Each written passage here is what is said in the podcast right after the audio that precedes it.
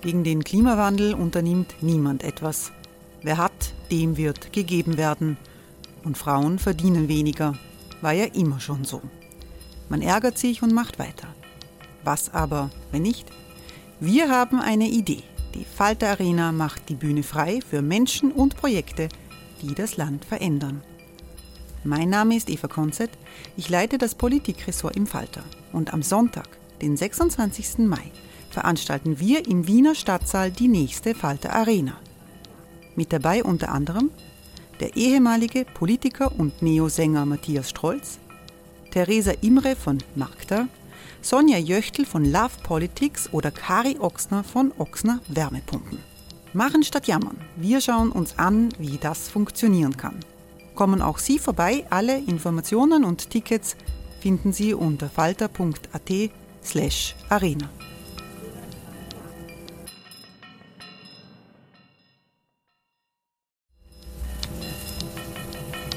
slash arena. Falter-Podcasts werden durch Werbung unterstützt. Das hilft bei der Finanzierung unseres journalistischen Angebots. Die Erderhitzung ist kein Gefühl, aber mit vielen Gefühlen verbunden. Sorgen etwa oder Angst. Eine Veranstaltung gegen diese Ohnmacht ist Tipping Time, eine Klimakonferenz der Zivilgesellschaft. Von 9.5. bis 11.5. findet Tipping Time in Kooperation von Globe Art, Solektiv und Tangente St. Pölten statt und lädt ein zu Diskurs, Diskussionen und Workshops mit namhaften Vortragenden wie Nikolai Schulz und Friederike Otto. Weitere Informationen finden Sie auf www.tangentesanktpölten.at.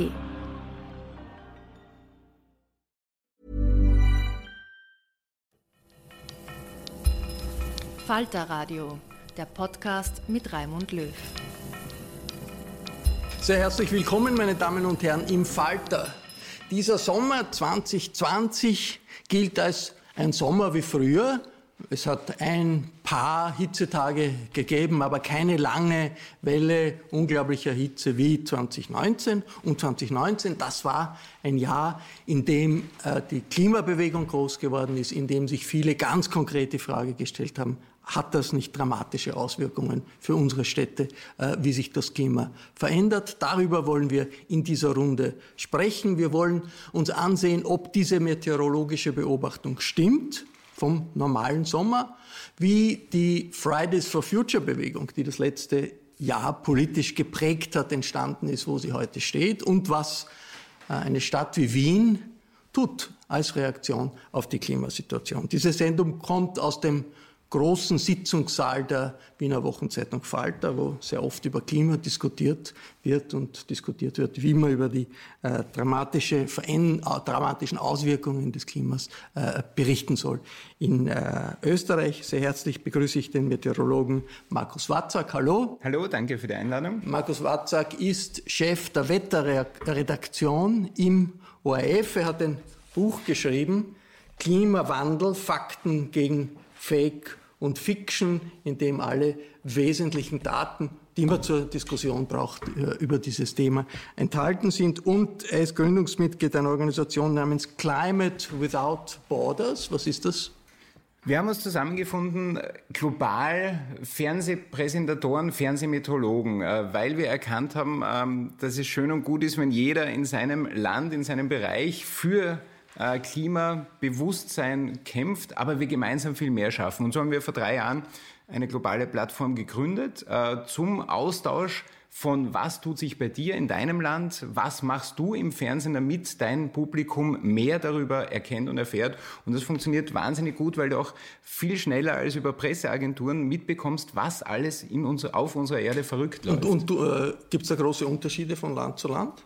Da gibt es große Unterschiede. Die Amerikaner müssen viel mehr kämpfen, äh, um gehört zu werden, als wir zum Beispiel in Europa, wo doch schon ganz klar ist, dass wir hier eines der massivsten Probleme unserer Zeit haben.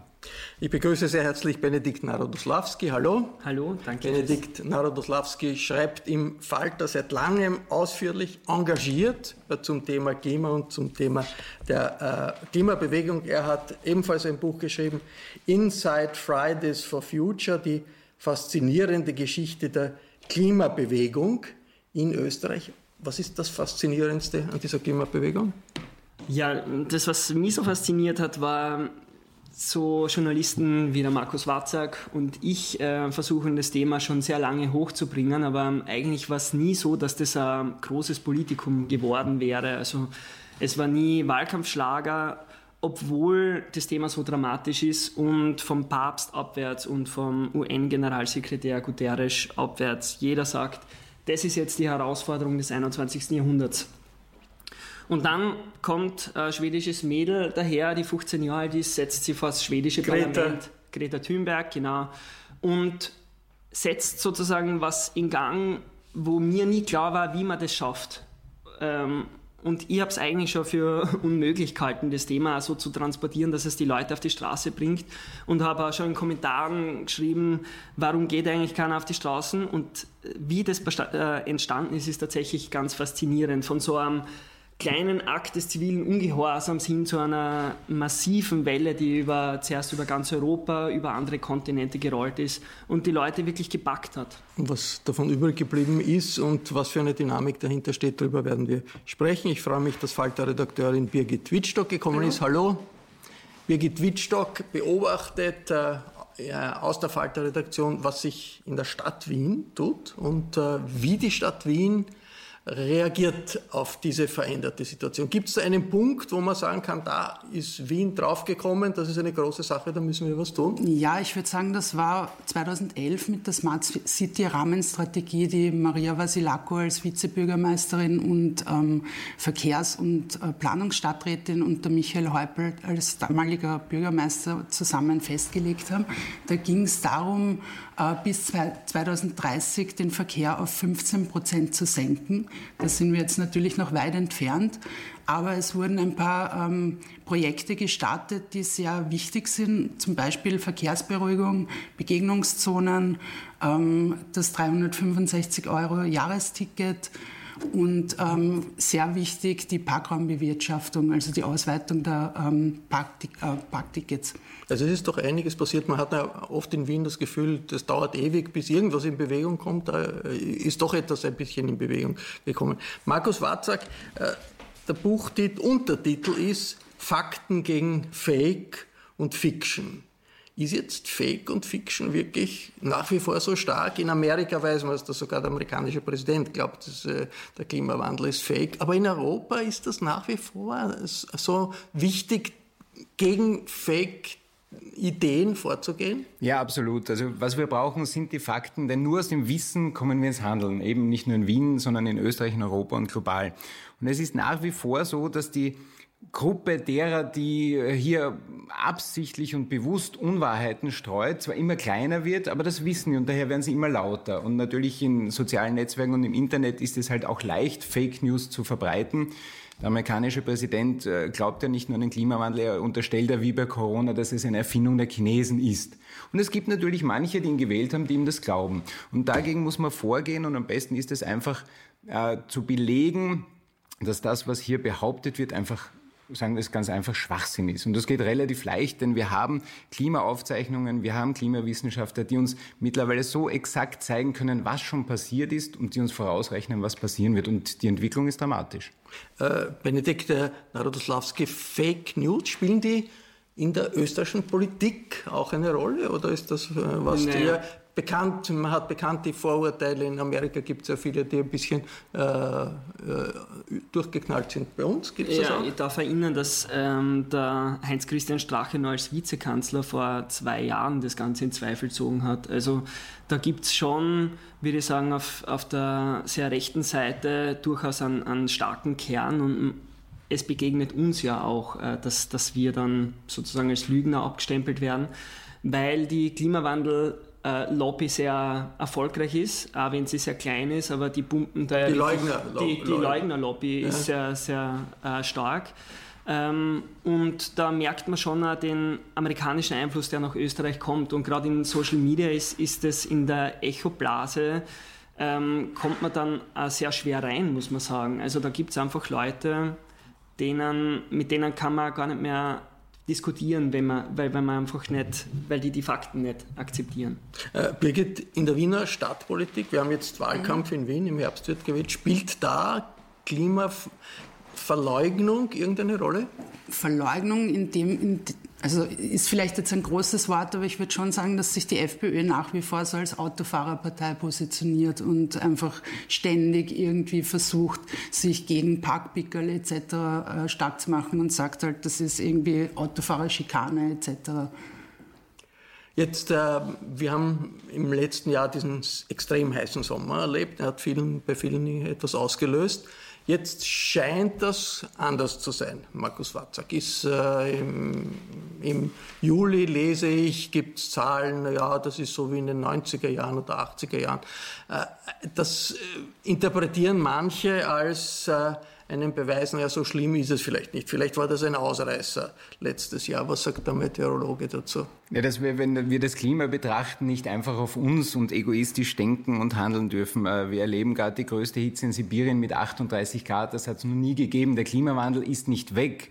Ganz im Gegenteil, ich glaube, wenn man die letzten sechs Monate durchgeht, ist jedes Monat global unter den Top drei aller Zeiten.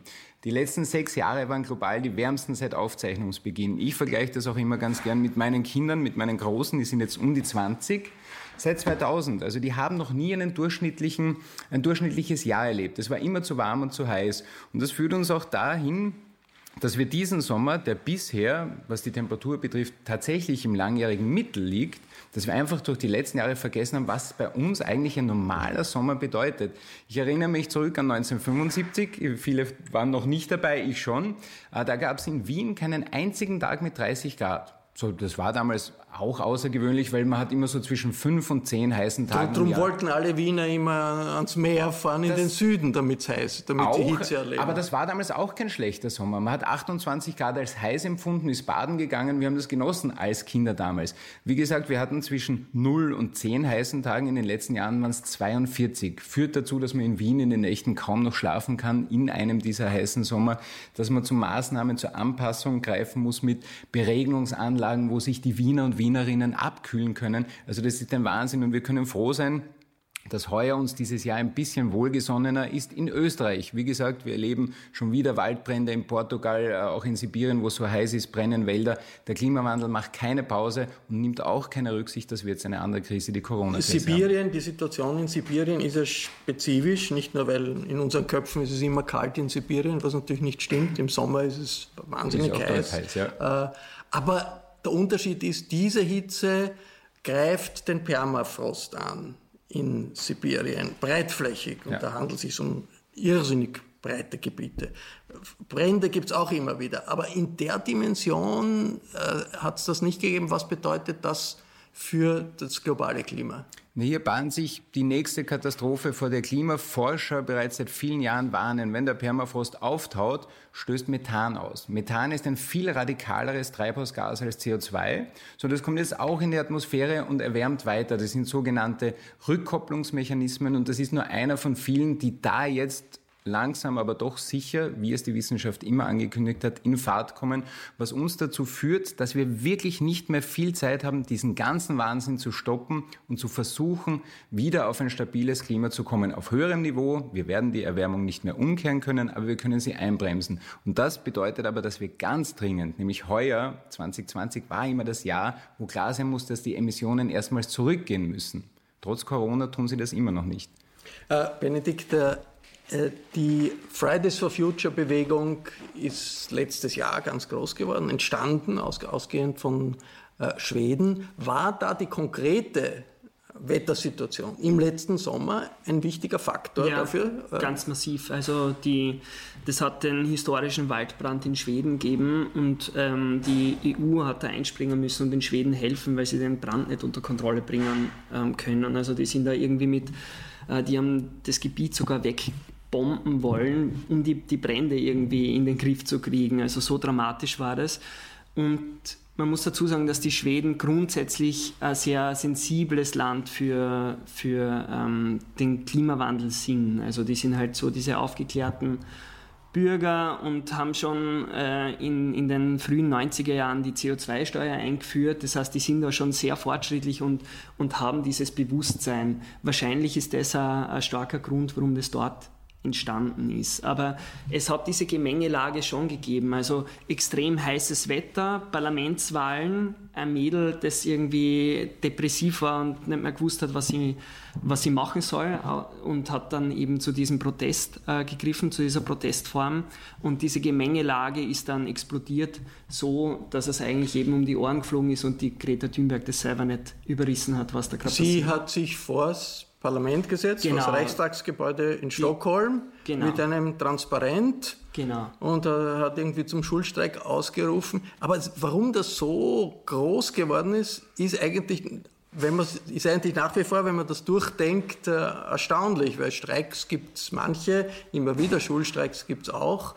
Und äh, das kommt ja auch in dem Buch zum Ausdruck. Sie ist äh, also sehr krank, hat also eine psychische äh, Belastung, ist, ist, ist psychisch krank und das hat aber nicht, nichts daran geändert, dass diese Aktion äh, ein Fanal war. Warum?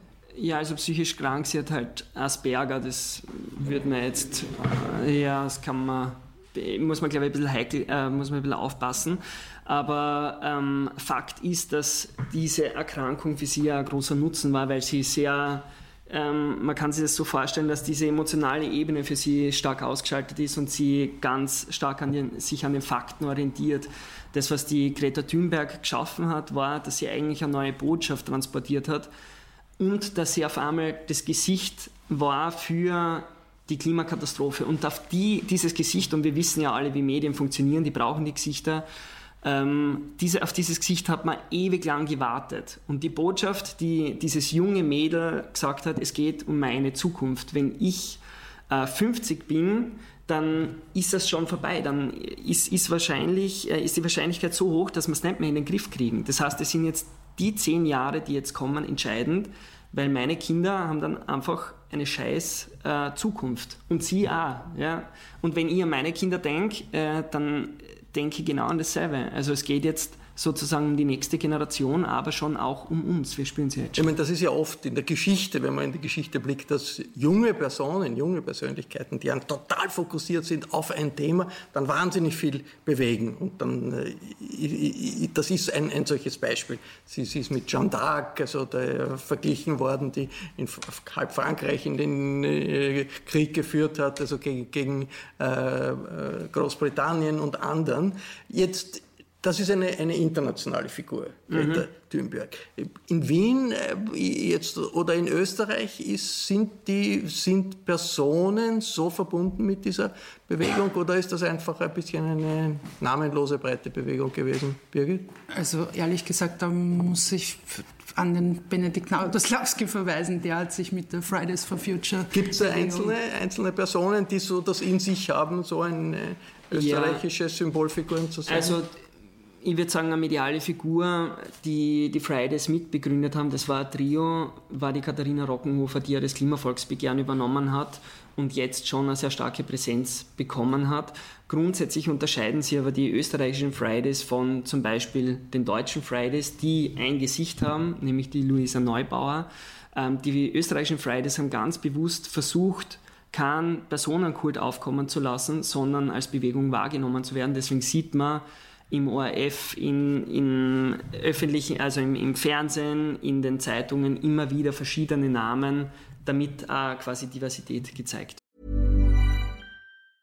Many of us have those stubborn pounds that seem impossible to lose, no matter how good we eat or how hard we work out. My solution is PlushCare.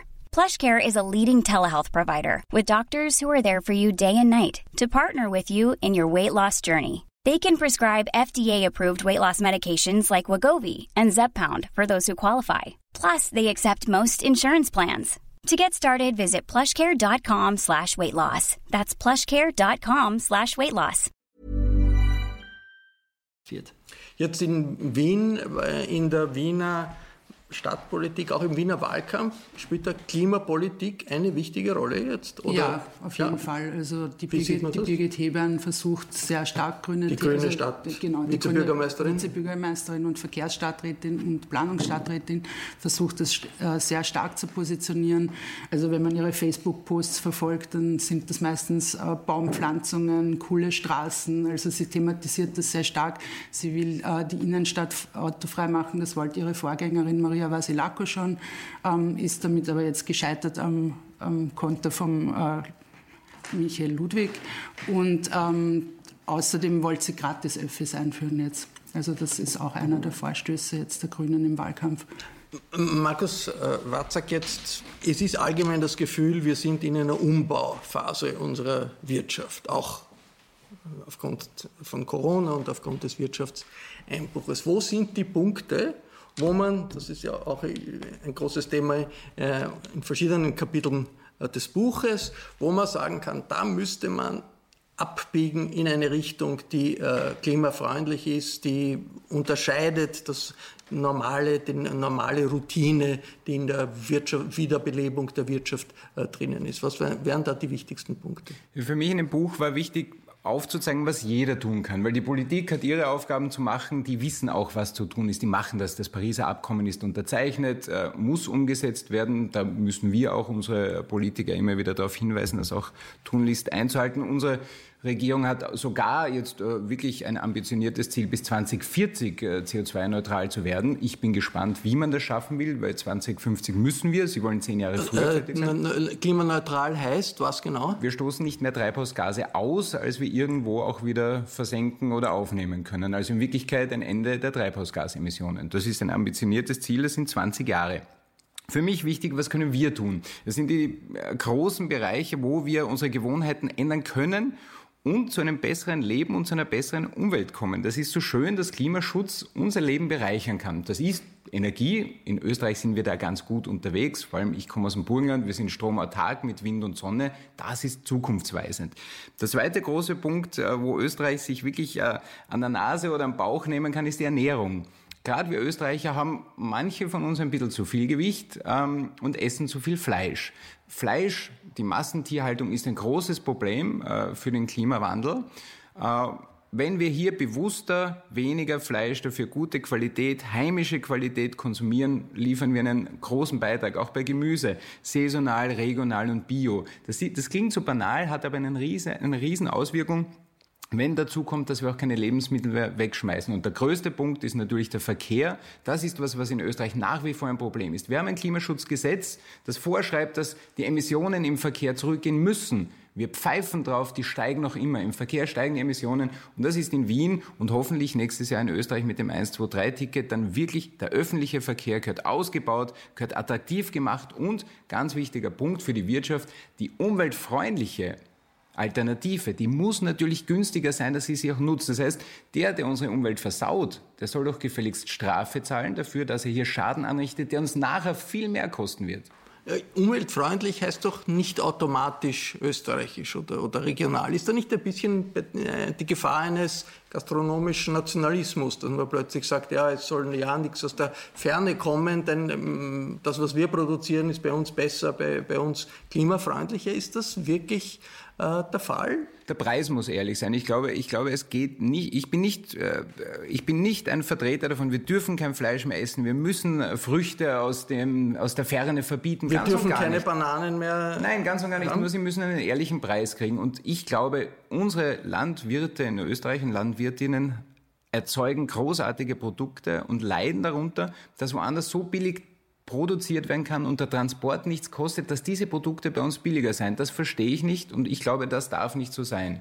Nicht verbieten, aber einen ehrlichen Preis für den Transport. Warum äh, zahlen wir auf alle Steuern und der Flug auf Kerosin noch immer nicht? Dadurch ist es möglich, dass mindere Qualität billiger hier landet und wir die gute Qualität, die wir in Österreich haben, das vertrete ich wohl, äh, zu teuer anbieten. Aber ist nicht billiger äh, bei österreichischer Qualität möglicherweise genauso äh, klimaschädlich wie äh, ausländische Qualität oder nicht österreichische Qualität, wie italienische oder ja. brasilianische. Wenn oder wir die Tomaten im Winter im äh, Zuchthaus äh, betreiben, ist das durchaus möglich. Aber da braucht es genauso, wir haben bei, bei, Fleisch und anderen Lebensmitteln ein Ammergütesiegel, das sagt ja auch nur aus, in Österreich äh, gezeugt, äh, ernährt, geschlachtet. Es braucht hier... Und unter Durchschnittsbedingungen, nicht unter besonders guten Bedingungen. Genau, aber da weiß ich um, genau, um was es erfüllt. Ja, also das ist nicht äh, aus dem Ausland oder im Ausland gefüttert. Und das braucht es für Klimaschutz genauso, sowohl beim Konsum, äh, für mein Gewand, auch das spielt eine Rolle. Wo kommt das her und wie ist es erzeugt? Zu fairen Bedingungen. All das spielt da zusammen. Und da braucht es auch ganz einfach klare Markierungen, eben ein Klimagütesiegel, das aber dann wirklich genau schaut. Natürlich stimmt es nicht, dass jedes Produkt aus Österreich klimafreundlich und besser ist. Aber grundsätzlich im Großen und Ganzen kommt man da schon äh, weiter, wenn wir da drauf schauen. Ich würde jetzt gerne wissen, wie es der Klimabewegung geht, ein Jahr nach dem äh, Jahr, in dem sie ganz groß äh, geworden ist. Inwiefern ist Fridays for Future noch präsent 2020? Benedikt Narodoslawski? Die sind momentan in einem Dilemma die berufen sich immer auf die Wissenschaft. Ähm, gerade in der Klimathematik sagen sie, hört nicht auf uns, hört auf die Wissenschaftler und Wissenschaftlerinnen. Und die Geschichte ist jetzt blöd, weil mit Corona sagt eigentlich die Wissenschaft keine großen Treffen, aufpassen, die Demonstrationen werden kritisch gesehen und so weiter. Das heißt, ihnen bleibt eigentlich wenig Handlungsspielraum und sie können auch nicht mehr so mobilisieren wie damals. Das geht einfach nicht mehr. Ähm, wie es ihr geht, kann man jetzt sozusagen in, in dem letzten halben Jahr sagen, eher schlecht, weil sie sehr wenig Präsenz gekriegt haben. Sie zehren aber noch immer von ihrem Erfolg 2019. Das heißt, sie haben trotzdem beim Bundeskanzler vorsprechen können, beim Vizekanzler, bei der Verkehrsministerin und so weiter. Sie haben also schon Gehör und man darf ja nicht vergessen, dass die Grünen eigentlich nur wegen dieser Fridays for Future Bewegung in, in die Regierung gekommen sind. Das, also das ist ja, ohne die wäre es nicht gegangen und die Grünen sind denen sozusagen im Wort. Wie es jetzt weitergeht, wird jetzt der September zeigen. Im September ist der nächste große globale Streik ausgerufen. Ähm, die, der letzte globale Streik ist online verlagert worden, das ist eher unter der Wahrnehmungsschwelle gelaufen. Aber im September vor einem Jahr war das richtig, richtig groß und ja zwei Tage vor der Nationalratswahl. Das heißt, wenn Sie an das anschließen können, dann äh, glaube ich wieder, dass es eine Wiederbelebung geben kann. Hängt aber von Corona ab. Ist der Klima noch so groß in Österreich, noch so ein wichtiges Thema in Österreich? Also ich re äh, realisiere, auf europäischer Ebene hat der Bundeskanzler für Sparen, Sparen, Sparen agiert in Brüssel und gespart wird bei den Bereichen und den Fonds, bei denen es ums Klima geht. Da war eigentlich der Aufschrei in Österreich eher verhalten, um das äh, vorsichtig zu formulieren. Ich glaube, das ist äh, einer der Kernfragen. Und um das, also ich, ich glaube, ähm, es geht eigentlich darum, nicht nur um dieses Persönliche, was kann ich tun, sondern in Wirklichkeit geht es um die Politik. Weil wir haben jetzt 30 Jahre das Thema da und es ist eigentlich, äh, sind unsere, ist, ist unsere Emissionsbilanz katastrophal, also in Österreich vor allem. Das heißt, die Politik muss handeln und wir haben es mit einem Bundeskanzler zu tun, dem das Thema, obwohl er so jung ist, ziemlich egal ist. Man sieht das an, der, der nimmt halt den Koalitionspartner, den er kriegt, und dann wird schon ein bisschen Klimapolitik gemacht. Im Regierungsprogramm ist es tatsächlich sehr, sehr würde, ambitioniert. Das, das mit dem Egal würde er wahrscheinlich äh, ganz anders sehen. Naja, er hat einen, äh, einen Times-Artikel, äh, einen Artikel in der Time geschrieben, ähm, der ja auch zitiert worden ist, wo er mehr oder weniger sagt, ja, die Technik wird schon richten. Ich meine, das ist so das Denken, das die Wirtschaftskammer hat und das die industriellen Vereinigung hat. Und ich sehe die viel mehr in der Pflicht und viel mehr ähm, als Problem als die Klimawandelleugner. Weil das, was die machen, ist das Thema Tod zu streicheln. Die sagen ja, total wichtig. Und da machen sie aber genau hintenrum äh, nicht sehr progressive Klimapolitik, sondern die versuchen im Hintergrund zu verhindern, wo es geht, zu blockieren, was geht. Und das ist das Problem, das uns jetzt 30 Jahre lang begleitet. Und wenn ich mir ungefähr die Spendenliste anschaue vom Herrn Kurz und äh, wir haben da die Cover, die sind genau gegenüber von mir, dann weiß ich, wo wer seinen Wahlkampf auch äh, pusht und ich weiß, wo die Interessen liegen. Und Ähm, wahrscheinlich wird das ein bisschen anders ausschauen, wenn es eine umgekehrte Regierungskonstellation gäbe, aber der Kurz ist eben Kanzler und gibt den Takt vor. Und lasst die Grünen schon ein bisschen machen, aber es ist zu wenig. Eine existenzielle Bedrohung, so ist das äh, erfahren worden, äh, die, die, die, die Klimakrise. Ganz kurz, was ist die richtige Reaktion einer Gesellschaft auf ein, das Gefühl, da ist eine existenzielle Bedrohung? Ja, handeln. Wir haben es bei Corona gesehen. Anscheinend war hier schnell klarer, dass uns das wirklich äh, das Leben kosten kann, unser Leben bedroht. Und wir haben sofort Maßnahmen eingeleitet, umgesetzt und mitgetragen, die vorher undenkbar waren. Und genau das braucht es bei der Klimakrise genauso. Wir stehen hier vor der größten Herausforderung, die wir in diesem Jahrhundert haben. Und wir müssen sie jetzt lösen. Und zwar dringend und rasch mit Änderungen in unseren Gewohnheiten. Und dass wir hier noch immer so äh, Schlafwandeln, klimawandelnd durch den Schlafwandel oder mit dem Schlafwandel, das ist für mich unverständlich und äh, es braucht das Tun jedes Einzelnen, jeder Gruppe, jeder Stadt, jeder Gemeinde, jeder Regierung, Europa, Green Deal. Hier gibt es gute Ansätze und das Problem auch wie die Corona-Krise können wir nur global alle gemeinsam lösen. Und das ein, ist dringend nötig. Ein dramatischer Appell in einer Situation, die vielleicht nicht ein bisschen aus dem äh, Zentrum unseres Überlegens, unserer Gedanken äh, sich entfernt hat. Das war ein Falter-Talk über den Klimawandel, über das Wetter und darüber, wie das politisch verarbeitet wird und wie das alles zusammenhängt. Ich bedanke mich sehr herzlich bei der Teilnehmerin, den Kollegen hier am Tisch in der Falter-Redaktion. Äh, Klimapolitik ist im Falter immer ein wichtiges Thema, ein großes Thema seit langem. Wenn Sie jede Entwicklung äh, verfolgen wollen, sich nichts entgehen lassen wollen, dann ist ein Abonnement des Falter der beste Weg. Ein Abo kann man auch im Internet bestellen über die Adresse abo.falter.at. Ich verabschiede mich bis zur nächsten Folge.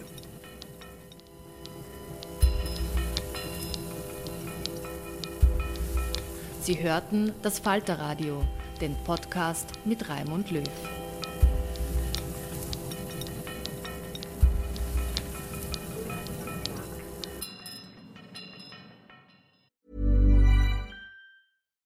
Here's a cool fact a crocodile can't stick out its tongue.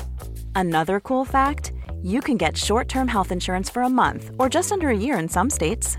United Healthcare short term insurance plans are designed for people who are between jobs, coming off their parents' plan, or turning a side hustle into a full time gig.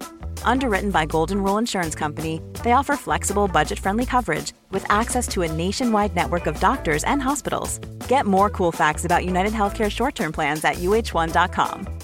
Imagine the softest sheets you've ever felt. Now imagine them getting even softer over time. That's what you'll feel with Bowl and Branch's organic cotton sheets. In a recent customer survey, 96% replied that Bowl and Branch sheets get softer with every wash. Start getting your best night's sleep in these sheets that get softer and softer for years to come. Try their sheets with a 30-night guarantee. Plus, get 15% off your first order at bowlandbranch.com. Code BUTTERY. Exclusions apply. See site for details.